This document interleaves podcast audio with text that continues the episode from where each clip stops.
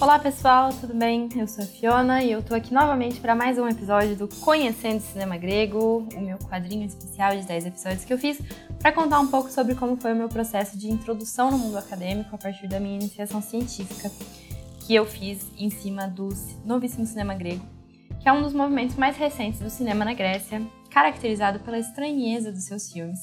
E eu vou abordar um pouco mais sobre como foi construir essa pesquisa nesse episódio de hoje. Então, se você gostar, você pode seguir o Pontos Positivos para você ter mais episódios muito legais sobre audiovisual de várias maneiras diferentes, vários países diferentes e várias coisas diferentes no geral. uh, bom, falando sobre a construção do meu artigo mesmo, nos episódios anteriores eu introduzi e abordei como eu construí o meu referencial para me jogar nessa pesquisa.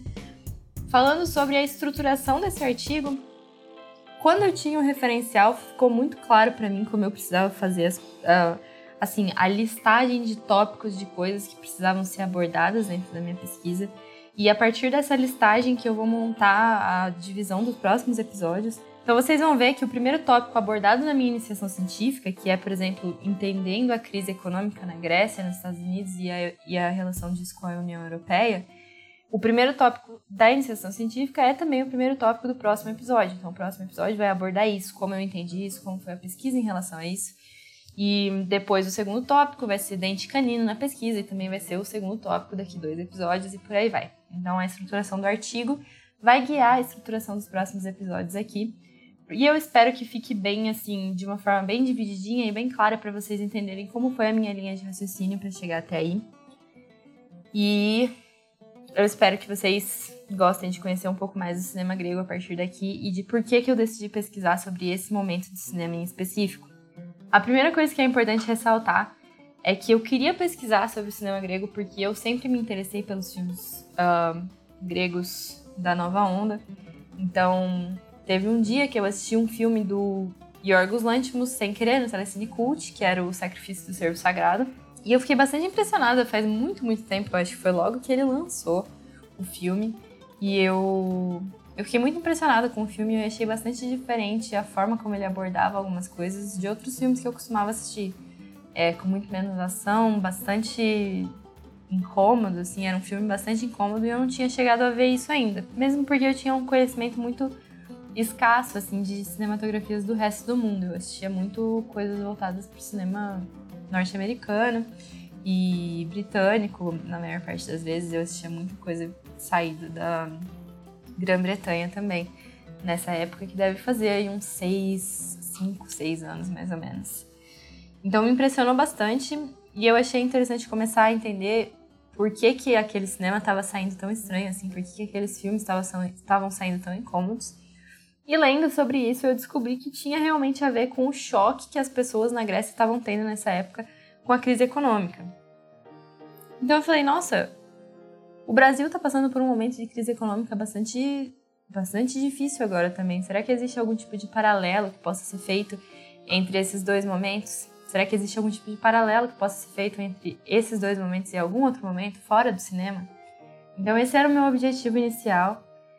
E e continua sendo meu objetivo de pesquisa, ele só se dividiu um pouco, porque eu decidi, depois que eu sofri um pouco com o referencial teórico e com a ajuda e orientação do meu orientador, eu achei melhor seguir numa única, numa única ramificação da pesquisa nesse primeiro artigo e depois me expandir para o cinema brasileiro. Então, eu, como eu tinha muito interesse em entender o cinema grego em específico primeiro, eu comecei pelo cinema grego. Então, o cinema brasileiro cinema de garagem, novíssimo cinema brasileiro, eles não vão ser, não vão ser abordados aqui. E sim mais pra frente, talvez em uma nova série que eu faça quando eu estiver fazendo, sei lá, minha pós-graduação. Ou meu TCC, ou coisas do tipo. Então, aqui o foco realmente foi o cinema grego e eu comparei ele bem levemente no final da minha iniciação científica com o teatro do absurdo, que vai ser um tópico lá pro final, que eu vou abordar num dos episódios finais dessa sériezinha aqui. Então, depois que eu tinha decidido o que, que ia ser o que eu ia abordar e qual que era o referencial que eu tinha, eu decidi começar a montar o que, que precisava vir primeiro do que nesse artigo.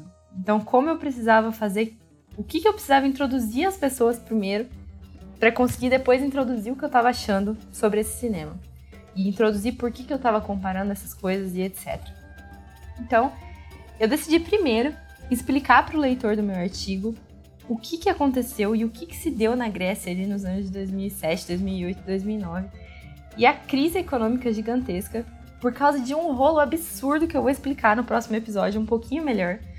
E um rolo político muito absurdo, assim, mas para mim que gosto de relações internacionais, é, foi muito divertido de entender o que realmente aconteceu e de ler sobre, porque eu não fazia ideia de como funcionava o sistema político na Grécia até então.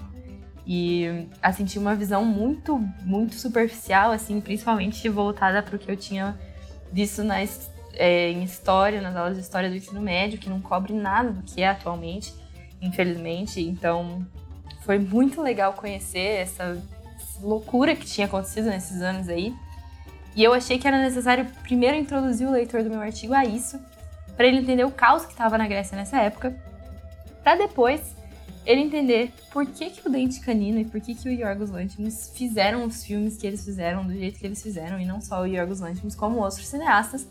Mas eu quis focar em um primeiro, e no marco inicial da, desse movimento, do novíssimo cinema grego, da estranha onda grega, e seja lá o nome que você quiser dar para o movimento. Eu decidi primeiro apresentar, então, a crise econômica e depois o marco inicial desse movimento, o filme que fosse o primeiro a apresentar aquele tipo de característica que me incomodou tanto quando eu assisti O Sacrifício do Servo Sagrado, que nem chega a ser grego, é um filme norte-americano, dirigido pelo Yorgos Lanthimos, e isso também vai ser abordado mais pra frente.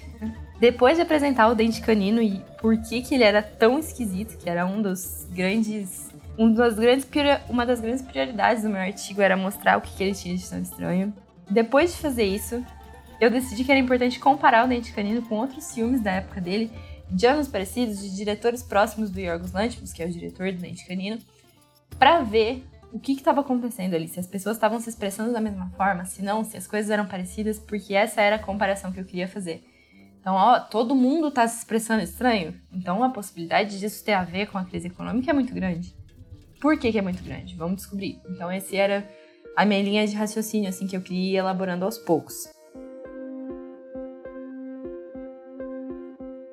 Depois disso, eu decidi falar um pouco sobre a expansão do cinema grego, que se deu a partir da figura do Yorgos Lanthimos indo para Hollywood dirigindo várias coisas, como por exemplo O Lagosta e o Sacrifício do Servo Sagrado, que foi o filme que me introduziu a esse mundo todo e a minha pesquisa que eu fiquei um ano pesquisando. E depois, por fim, eu falo sobre o teatro do absurdo, que é uma coisa que me interessa bastante relacionar cinema com outras artes, como eu já falei em alguns episódios anteriores dessa série aqui. E Graças ao Narciso, grande pesquisador e bacharel em cinema da Universidade Federal Fluminense, eu pensei que eu poderia abordar isso também de uma forma que ele iniciou na pesquisa dele ali e que eu queria também colocar na minha e finalizar a minha pesquisa com isso, mostrando, olha, isso já aconteceu em algum outro momento, como se deixasse uma uma pontinha de, de curiosidade como se deixasse uma pontinha de curiosidade para o meu próximo artigo que pode vir, de uma próxima pesquisa, realmente expandindo isso e falando de diversos momentos históricos em que a gente viu esse tipo de responsividade, de estranheza, de características incômodas em, na arte, principalmente na arte audiovisual e no teatro.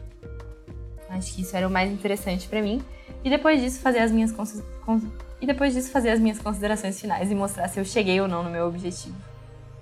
Então, isso era a minha a minha ideia. Isso, essa era a estrutura que eu queria montar e eu consegui com bastante tempo de escrita e reescrevendo e apagando e etc. Eu consegui. E para vocês terem uma ideia de como isso tudo ficou, eu vou ler para vocês o resumo do meu artigo agora.